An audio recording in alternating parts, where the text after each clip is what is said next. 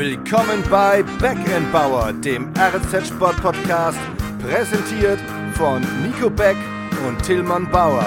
Servus, liebe Freunde der verbalen Doppelpässe der sportlichen Buchstabensuppe mit SVS, 2G, PCR und TSG.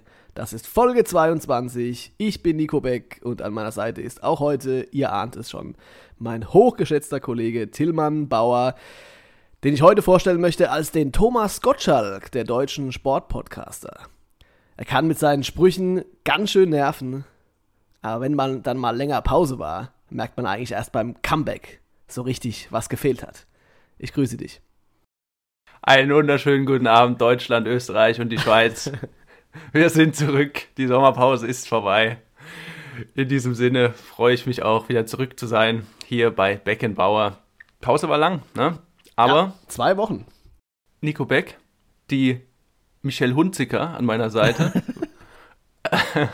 ähm, wieso war überhaupt Pause? Geht auf meine Kappe. Kein Corona, aber die Erkältung, die Erkältung hat mich vor allem stimmlich äh, außer Kraft gesetzt. Ich glaube, man hört es auch noch ein bisschen, aber. Ja, aber jetzt bist du wieder voll gesund, wie ich gehört habe. Ja, ja. Also zumindest einsatzfähig, um es mit dir hier aufzunehmen. Ja, okay, wie, da gehört nicht viel dazu, oder was meinst du? ja, also ich muss, muss kurz noch einen kleinen Exkurs machen. Äh, mein Bruder ist nicht der größte Fan von uns, sagen wir es mal so. Der hat, es mit, der hat es mit Sport so viel zu tun wie wie Michael Hunziger. ähm, aber bei der. Oh, Folge, Thomas, darfst du nicht sagen. ich glaube, Folge, Folge 19 war es, glaube ich. Da hatten wir äh, Brust-OPs im Titel. Und dann, dann hat er doch mal reingehört. Zufall, wahrscheinlich. Okay. Und dann hat er mich gefragt, äh, warum ich eigentlich dich immer so fertig machen würde, ob das Absicht sei. Und er muss sagen, das würde ganz schön arrogant rüberkommen. Mm, der ist mir sehr sympathisch, dein Bruder. Ja, ich habe ihm dann aber erklärt, dass du das brauchst und dass du das auch willst und dass du das forderst von mir. Okay, ist das so? ja, das ist so. Das ist auf Tape. Das ist auf Tape. Man lernt, man lernt immer neue Dinge hier im Podcast. Ja. Ähm, an dieser Stelle wollte ich dir aber noch offiziell gratulieren, nachträglich zu deinem Geburtstag. Ja, ja hab's ja schon häufiger vielen, gemacht, vielen aber äh, dass hier die Community auch nicht äh, traurig ist, ja. Nikolas Beck ist 22 geworden und ähm, sieht immer noch aus wie 21. Sieht immer noch aus wie Michael Hunziger. Genau. So, ähm, ja, was haben wir im Programm bei unserem Comeback? Beckenbauers back. ja, da müssen wir natürlich auffahren, äh, wie die Feuerwehr. Nämlich äh, Hoffe versinkt im Niemandsland der Tabelle. Jawohl. Und Sandhausen versinkt im Corona-Chaos. Habe ich mir hier notiert. Oh, das sind ja, sind ja sehr unterhaltsame und, und ja, angenehme Themen so am Montagmorgen. Ja, starten wir gleich mal gut gelaunt in die neue Woche. Kann man doch irgendwie so eine Wettformulierung, damit es auch ins Thema passt? Ja, ja, das ist jetzt unsere Aufgabe, ob wir bis zum Ende der Folge uns noch irgendwie ein Wetten das aus den Fingern saugen. Schauen wir mal, gehen wir erstmal in die erste Kategorie. Geht's raus und spult's Fußball. Beckenbauers bunte Bundesliga. So, TSG Ole Ole, nix gibt's. Hoffe verliert 0 zu 2, sang und klanglos in Bochum, tief im Westen, wo die Sonne erstrahlt oder wie es auch immer heißt. Mhm. Und es gab da so eine äh, kuriose 76. Spielminute. Ja. Die habe ich mir noch ein paar Mal im Nachgang auch angeguckt. Ich sag mal, was da passiert ist und dann sagst du mir, wie, was du davon hältst. Ne? Also Soma Nowotny, der nichts mit Jens Nowotny zu tun hat, nehme ich an. Schreibt man auch anders, aber ja, hast recht. Genau, wurde in einem Zweikampf im Strafraum von Florian Grilic auf den Boden befördert. ja. Es gab keinen Pfiff des Schiedsrichters. Daraufhin hat das äh, Florian Grillitsch als Schwalbe angesehen, hat sich deswegen so ein bisschen aufgeregt und ihn dann, nachdem er aufgestanden war, wieder umgeschubst. Und das wurde dann als Elfmeter gepfiffen. Und zu Recht, meines ja. Erachtens. Man könnte sagen, äh, das war ganz schön blöd vom Herrn Grillitsch. Ja, Weil der zumal Ball, der er Ball ja davor ein gutes Spiel gemacht hat. Ne? Also Offensivdrang und ja. strammer Schuss, der gerade noch rausgefischt wurde aus dem Netz. Ja. Und dann so eine Aktion. Ja, da sind ihm kurz die Sicherungen durchgebrannt. Grillo ist jetzt eigentlich keiner, der dafür bekannt ist, dass der mal die Nerven verliert auf dem Platz. Eigentlich eher okay. so, ein, so ein ganz relaxter Ösi. Ja, aber was da los war, also das wird auch intern nochmal aufgearbeitet. Hat Coach Hönes schon angesprochen, da muss man vielleicht nochmal kurz drüber reden, was da passiert ist. Aber äh, diese 76. Minute war ja nicht nur deswegen kurios, sondern auch mit, ähm, mit der Folge, die daraus resultierte. Korrekt. Unser Manuel Riemann. Wir Dann haben ja schon ist- häufiger mal über ihn gesprochen. Ist nämlich Manuel Riemann ja, gefordert, lautstark gefordert von den Fans zum Elfmeterpunkt marschiert. Auch das hat der TSG nicht so gefallen. Also gerade Olli Baumann ist ihm da mal an den Kragen gegangen. Ja, Respektlosigkeit. Also Vorm Elfmeter? Oder nee, danach? danach, danach, danach. Okay. Man könnte auch sagen, gut, dass der Riemann geschossen hat, weil der hat das Ding nämlich auf die Tribüne gejagt. Korrekt. Weißt du doch, was ich dir über Manuel Riemann damals erzählt hatte? Ja, gegen Bayern München hat er seinen großen Wack- Auftritt gehabt. Im Tor von Wackerburghausen. Ja, Habe ich gelernt Ja. damals. Ja. Seitdem verbinde ich den immer damit. Aber der erste Torwart seit über elf Jahren, der einen Elfmeter in der Bundesliga wieder geschossen hat. ja, und sogar verschossen. Ja, ja, stimmt. Jörg Butt. War das der, der erste seit elf Jahren, der einen, der einen generell geschossen hat, oder? Als ich die Statistik gelesen habe, habe ich mich genau das tatsächlich auch gefragt. Also es war auf jeden Fall der erste Torhüter, der seit elf Jahren mal wieder verschießt. Ich erinnere Ja. mich aber auch tatsächlich an keinen Bundesliga-Elfmeter. Also ne, Jörg Butt, klar, der hat die öfter mal geschossen. In seiner großen Zeit in Leverkusen, auch in Hamburg. Damals war er Ersatztorhüter der Bayern, wenn ich mich recht entsinne. Links tief immer, oder? Flach? Wenn du das sagst. Ah ja, ich habe ja mit Hans-Jörg immer gesprochen davor. Ja. Aber ich weiß tatsächlich keinen, der dazwischen es mal versucht haben könnte. Oliver Kahn habe ich hier in der Liste, 2002. Dann gibt es noch den Meister Tomislav Piplica Oh, von Cottbus. Ja. Den habe ich mit was anderem äh, irgendwie abgespeichert. Mit was denn? Bogenlampe. Auf den Kopf, Ja. auf der Torlinie. K.O. Tor. Naja, okay, weiter. Im Oktober 1972 gibt es hier noch den Fred Werner Bockhold von den Kickers Offenbach. Mhm. Und im September 1972 Norbert Nickbur, FC no, Schalke. Norbert Nickbuhr, klar. Aber du brauchst, Ja. jetzt, nicht, brauchst jetzt nicht die ganzen. Äh, Nee, es geht ja noch den letzten. gut. Und der sollte auch genannt werden. Das war dann wahrscheinlich der erste. Ja. Peter Radenkovic, Radenkovic, so ist es. 1860 München. Ja. Ja, schön, aber jetzt wissen wir immer noch nicht, ob seitdem äh, mal wieder ein Torhüter getroffen hat.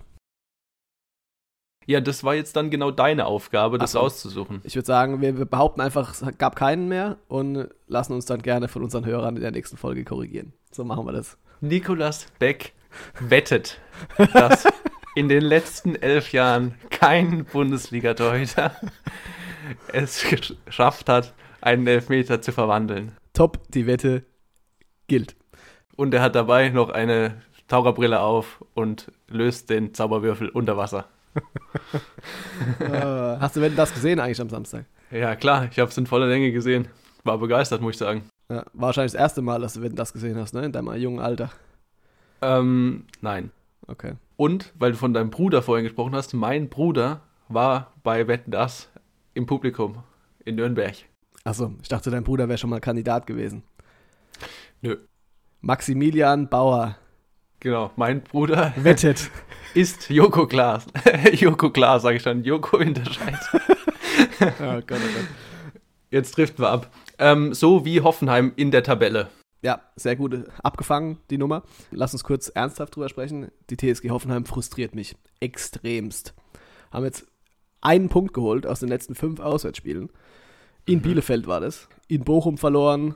Da ist wirklich nicht viel los. Gut, in München und in Dortmund kann man auch mal verlieren, aber also jetzt sind sie wieder Tabellenzehnter. Vier Punkte auf Rang 6 Rückstand, fünf Punkte auf Rang 16 Vorsprung. Genau da, wo sie die ganze Zeit schon sind unter Sebastian Hoeneß und wo sie nicht hinwollen, nämlich im Niemandsland. Und mir fehlt so ein bisschen die Fantasie, wie sich das ändern soll. Ja, ich habe mir die PK auch danach angeguckt und Sebastian Hoeneß wollte es ja so ein bisschen wegreden, ne? Mit der Auswärtsschwäche. Hat er dann auch, wie du gerade erwähnt, ja, man hat auch in Dortmund gespielt und in ähm, München. Aber Ja, ich finde, das ist ja auch, sind ja auch Argumente, die sind ja auch okay. Ja, also das Spiel in Bielefeld war jetzt nicht so ganz, ganz schlecht. Äh, gegen Bochum meinte er, 65 Minuten wäre auch gut gewesen. Dass sie in München und in Dortmund verlieren, das kann passieren und das stimmt ja auch. Nur finde ich, kann man halt nicht sich auf jeder PK für die gute Heimbilanz feiern. Die ist auch gar nicht so schlecht. Ich glaube, da haben sie von den letzten äh, sieben, haben sie fünf gewonnen oder so, saisonübergreifend. mhm. Also das, das da läuft. Aber ich meine, wenn du das dann immer selber ansprichst, dann musst du halt auch dich dafür kritisieren lassen oder zumindest eine Erklärung dafür finden, warum es auswärts nicht läuft. In Stuttgart haben sie verloren. Also Das kenne ich ja auch aus einer anderen Sportart, ne? Hier. Da wird immer gesagt, das Heimteam, ja, also die machen ja super Arbeit. Und die Heimmannschaft, die sind ja in Bochum, da ist man generell heimstark. Aber man muss sich halt trotzdem fragen, wo sind die eigenen Ansprüche? Ja.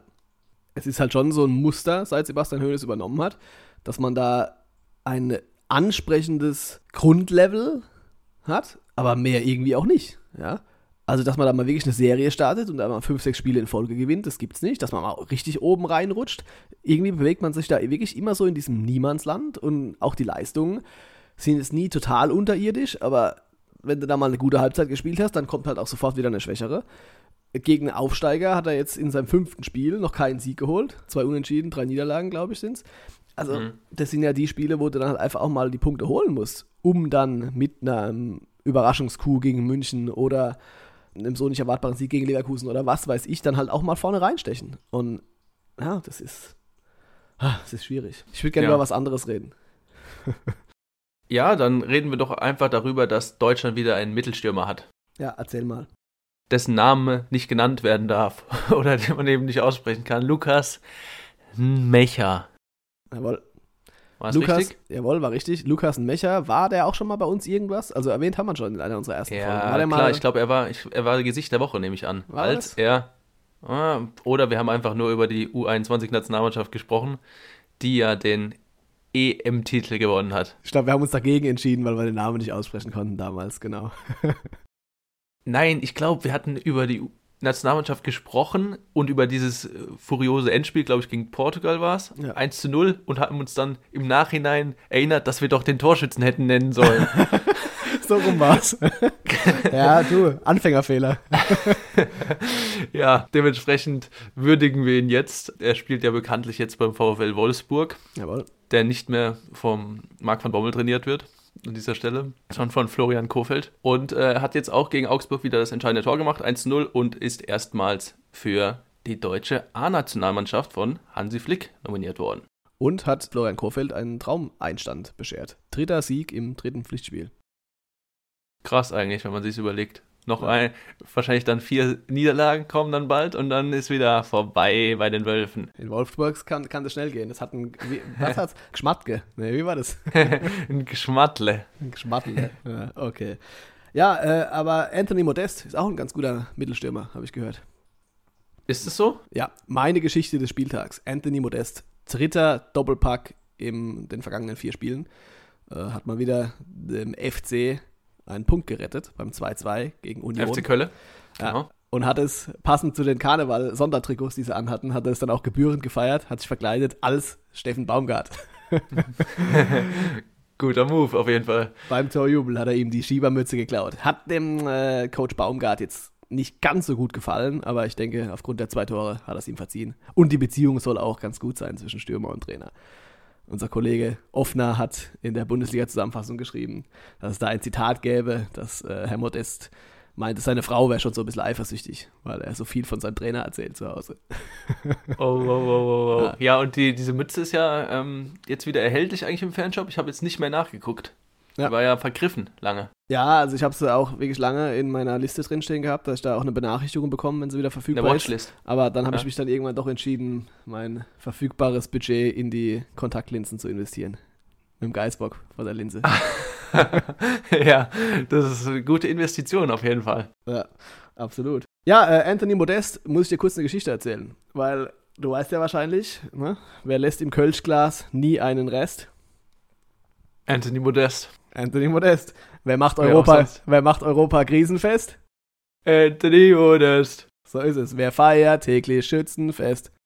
Anthony Modest. So, ihr merkt schon, äh, wir sind gut drauf. Da gibt es ein Lied. Und zwar. Streamt uns auf Spotify. Wäre gut, wenn ihr es sowieso machen würdet. Ja? Aber ja, vielleicht müsste man noch, keine Ahnung, eine äh, Ballermann-Hits-Version von unserem Podcast Mhm. starten. Aber jetzt pass auf, Ballermann-Hits. Ike Hüftgold. Kennst du den? Ja, klar. Das ist der Mallorca-Kracher. Genau, und der hat also diesen Anthony Modest-Song, diesen Ohrwurm, hat er tatsächlich produziert. Und das erste Mal in meinem Leben, dass ich mit Ike Hüftgold in Kontakt kam, war lustigerweise auch anlässlich einer meiner Geburtstagsfeiern. Lang, lang ist es her. Ich kann dir auch gar nicht mehr genau sagen, in welchem Jahr das war. Vielleicht so 2014, 15, sowas. Wie auch immer. Okay. Auf jeden Fall. Da war die deutsche Fußballnationalmannschaft noch erfolgreich, meinst du? Da waren wir noch erfolgreich und Kollege Beck und seine Freunde waren auch noch in Partylaune. Lang ist es her. N- Nicht mehr so wie, wie 2021, wo ich dann Samstagmittags um 16 Uhr äh, einlade, damit also auch die Freunde ihre Kinder mitbringen können ne, und die noch ein bisschen dabei sein dürfen, bevor sie dann ins Bett müssen. Ähm, Okay. war, war damals alles ein bisschen anders und da sind wir dann tatsächlich, nachdem wir uns bei mir getroffen hatten, ein bisschen was gegessen, ein bisschen was getrunken haben, sind wir in den äh, Musikpark Ludwigshafen weitergezogen. Oh, oh, oh. So, und haben dann Ganz, ganz festgestellt, dunkel. haben dann, haben dann festgestellt, dass wir da den Altersschnitt durchaus gehoben haben mit unseren, weiß nicht wie alt wir waren, Mitte 20. Und äh, irgendwann kam dann also ein Moment, als ein junger Mann ans Mikrofon auf der Bühne getreten ist. Die Musik ging aus. Und dann hieß es, und nun ist es soweit. Der Moment, auf den ihr alle gewartet habt. Zum ersten Mal im Musikpark Ludwigshafen. Hier ist er. Für euch. Und wir dachten so, okay, was kommt jetzt? Ja, Justin, Justin Timberlake, Bieber. ja, keine Ahnung. So. Und die ganzen Jugendlichen so alle schon um die Bühne rum, ihre Handys gezückt und so, ja, und haben das aufgenommen. Und Und ihr dann- mit der Digitalkamera. Nee, wir, wir haben einfach mal geguckt, was so auf uns zukommt. Und dann wurde also tatsächlich zelebriert, Icke Hüftgold. Und dann sind die da alle ausgerastet. Und wir gucken uns an, uns kannte einfach, keiner kannte ihn. Und dann kommt halt Icke Hüftgold, ne, wie er halt damals ausgesehen hat, mit seinem Fukuhila und seiner Adidas-Jacke, so halb auf, Brusthaar raus, ja, der dicke Bierbauch. Und hat da seine. Sieht der nicht immer noch so aus? Ja, doch. Aber das war für uns ein Kulturschock, ja. Und hat dann da, ich Mhm. glaube, angefangen hat er mit äh, Bongiorno, wir drehen Porno oder so, ja. so, damit Okay. ging's los. Und äh, das war also für uns etwas verstörend. Und also der Musikpark hat mich danach auch nie wieder von innen gesehen. Summa summarum, der größte Hit von Icke Hüftgold ist Modest, Modest, Anthony Modest. Heißt der, heißt der Song auch so? Ja, selbstverständlich. Das ist der Modest-Song. Okay. Wer trägt Stabs vorm Drogentest? Anthony Modest. Oder Lukas ein Becher. Wer hält hier Baumgarts Mütze fest? Anthony Modest. So, jetzt haben wir genug gesungen. Jetzt müssen wir von der guten Laune müssen wir jetzt uns verabschieden. Ja, ich wollte kurz noch sagen, dass die Nationalmannschaft ja spielt und Länderspielpause ist. Das sollte man vielleicht noch erwähnen. Ja, mit Lukas und Mecher. Genau. Donnerstag gegen Liechtenstein und Sonntag in Armenien. Und wir sind schon in Katar dabei, also macht euch locker, Jungs. 433 und 352. Back in Bowers Zahl der Woche. Unsere Zahl der Woche ist dieses Mal die 25. Denn der SV Sandhausen, der Dorfclub in der zweiten Fußball-Bundesliga, hat sich an die Spitze gesetzt. Leider nicht der Tabelle, sondern nur des Corona-Tableaus. Corona-Tableaus, genau. 25 positive Fälle in Mannschaft und Betreuerstab seit Ausbruch der Pandemie. Damit einsame Spitze im deutschen Fußball, soweit ich weiß. Yes. Und am, ja, sprich. Du hast dir angeschaut, wie das Ganze begonnen hat und kannst mir ein bisschen was erzählen über die Chronologie. Genau, also erstmal zur Aktualität. Am Donnerstag, am vergangenen Donnerstag war es, als spät am Abend die Pressemitteilung rausging, es gibt 18 neue Corona-Fälle. Wahnsinn, ne? Ja, also zwölf Spieler und sechs im Umfeld des Vereins, was jetzt Trainerteam oder Staff angeht. Mhm. Äh, da wurde jetzt keine genauen Angaben gemacht, was natürlich ein Riesenschock ist, auch für uns. Wir haben da auch nicht mit gerechnet. Du hast vorhin unseren Kollegen Offner angesprochen. Er hatte mich noch angerufen und gesagt, ja, der SV Sandhausen wird noch eine Meldung rausgeben. Es könnte sich dabei um die Spielansetzungen halten, äh, handeln, so rum. Weil die DFL ja immer neue Spiele terminiert und wir sind eben davon ausgegangen, da kommt da irgendwas. Jo, und dann kamen eben 18 Fälle auf einen Schlag. Das ist natürlich schon mal eine, eine große Nummer. Wurde So. die Druckmaschine angehalten. Wurde nochmal gestoppt, genau. Du hattest die Chronologie angesprochen. Oktober 2020 gab es zum ersten Mal einen positiven Corona-Fall beim SV Sandhausen. Das war Tim Kister, der auch wirklich schwere Symptome hatte, kann man so Mhm. sagen, oder auf jeden Fall keinen leichten Verlauf, was sich dann ein bisschen von seiner Familie auch separiert hat und das Dach gezogen ist. Stimmt, ich erinnere mich, hatten wir damals eine Geschichte im Blatt, ja. Und hat er, glaube ich, Genau. auch erzählt, ne, dass das Ganze schon ihn mitgenommen hat und kein Zuckerschlecken war, ne? Also, Auf jeden Fall, kann ich mir vorstellen. ne. Februar 2021, Stefan Kulowitz, damals noch im Cheftraineramt, hatte ebenfalls einen positiven Test und musste sogar kurzfristig ins Krankenhaus. Ähm, April 2021 mehrere positive Tests beim SV Sandhausen, die dann eben mit dieser Quarantäne verbunden waren, über die wir auch schon mal gesprochen haben. Ähm, da gab es dann mehrere, mehrere Spielabsagen oder eine? Mehrere, nehme ich an. Ja. Aber da haben wir Und- tatsächlich nur in einer unserer Probefolgen drüber gesprochen. Äh, Oh, tatsächlich, okay. Weil, Wenn ich mir da jetzt kurz auf die Schulter klopfen darf, damals hatten wir die These der Woche eingeführt. Und ich habe also gesagt, aufgrund dieser Corona-Zwangspause wird der SVS die Klasse halten. Habe das dann ganz geistreich erklärt, wie weiß ich nicht mehr. Aber im Endeffekt sind sie drin geblieben. Ich hatte recht und habe mich sehr gefreut, dass das der Kollege Wolfgang Brück heute in seinem Artikel nochmal aufgearbeitet hat, dass tatsächlich diese zwei Siege, die sie danach gegen Hannover und ich weiß gar nicht mehr gegen wen, Hamburg. Hannover und Hamburg dann eingefahren haben nach der Quarantäne, dass die ursächlich waren für den Klassenerhalt. So, Das war, glaube ich, die Begründung damals, weil Sandhausen in der Quarantäne dann mehr Zeit hat, sich auf die Gegner vorzubereiten und die Gegner in der gleichen Zeit Spiele zu absolvieren haben. Richtig? Stimmt, stimmt. Vorbereitung, Wagenburg-Mentalität, jetzt erst recht Haltung. Genau. Genau. Siehst du mal, wie ich dir zuhöre immer. Ja, schön. Und im September 2021, also gar nicht so lange her, äh, Gianluca Gaudino, ebenfalls Stimmt. mit einem positiven Test. Ja. Und der ist bis heute nicht im Teamtraining. Das ist auch verrückt, wenn man sich das überlegt. Ja. Ja. Ähm, ja. Und der hat am 11. November Geburtstag.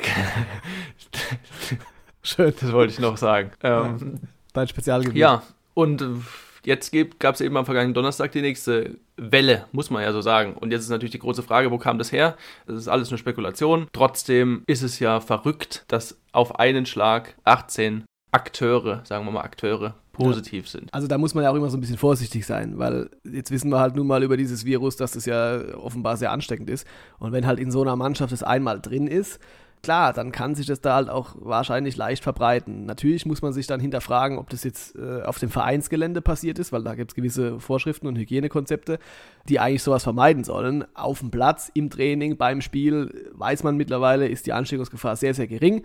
Also da, da wird auch der Verein mit Sicherheit jetzt erstmal eine Aufarbeitung starten. Aber ich glaube, der Geschäftsführer Volker Piekser war es, hat auch gesagt, naja, die Spieler haben halt auch noch alle ein Privatleben. So, es ist nicht mehr so, wie das beim Restart war, vergangene Saison, dass sie da sich in der Blase bewegen und am besten gar nicht mehr vor die Tür sollen, nur noch zum Fußballspielen rausgehen. So ist es einfach nicht mehr. Und wenn du halt dir dann irgendwann abends bei einer Feier, so wie hier bei meinem Geburtstag vergangene Woche, ja, ist halt einer mal positiv, merkt nicht, und dann schleppst du dieses Virus halt mit an. So, blöd gelaufen. Aber natürlich ist es schon beachtlich, dass jetzt der SVS insgesamt 25 Fälle hat. St. Pauli, gegen die hätten sie gespielt jetzt am Wochenende, Tabellenführer, die hatten noch gar keinen. Was aber viel bitterer an dieser ganzen Nummer ist, sind ja so diese Begleiterscheinungen. Die Instagram-Posts. Erik Zenga hat, ja, ich bin so ein bisschen hin und her gerissen. Er hat ein Bild gepostet, wie er seinen Mitspieler im Arm hat, auf dem Sofa, kuschelnd und drunter geschrieben haben sie immer positiv. So, jetzt kann man natürlich ihnen zugutehalten, naja, sie machen halt das Beste aus ihrer Situation, versuchen das Ganze irgendwie mit Humor zu nehmen, Galgenhumor, aber es ist halt schon irgendwie einfach ein bisschen unangebracht. Auf Instagram, da folgt ihm der, der 17-jährige Fan, der vielleicht seine Oma verloren hat an Corona oder der Maurer Azubi, der, der irgendwie keinen keinen Job mehr hat, ja, weil, weil sein Betrieb geschlossen wurde, ich weiß es nicht. Die Zahlen kennen wir alle und das Thema ist einfach wieder präsent. Die Intensivstationen sind voll. Und ob dann man als Fußballprofi da so einen dummen Witz drüber machen muss, wenn man jetzt in Quarantäne ist, fraglich. Reden ist Silber, Schweigen ist Gold.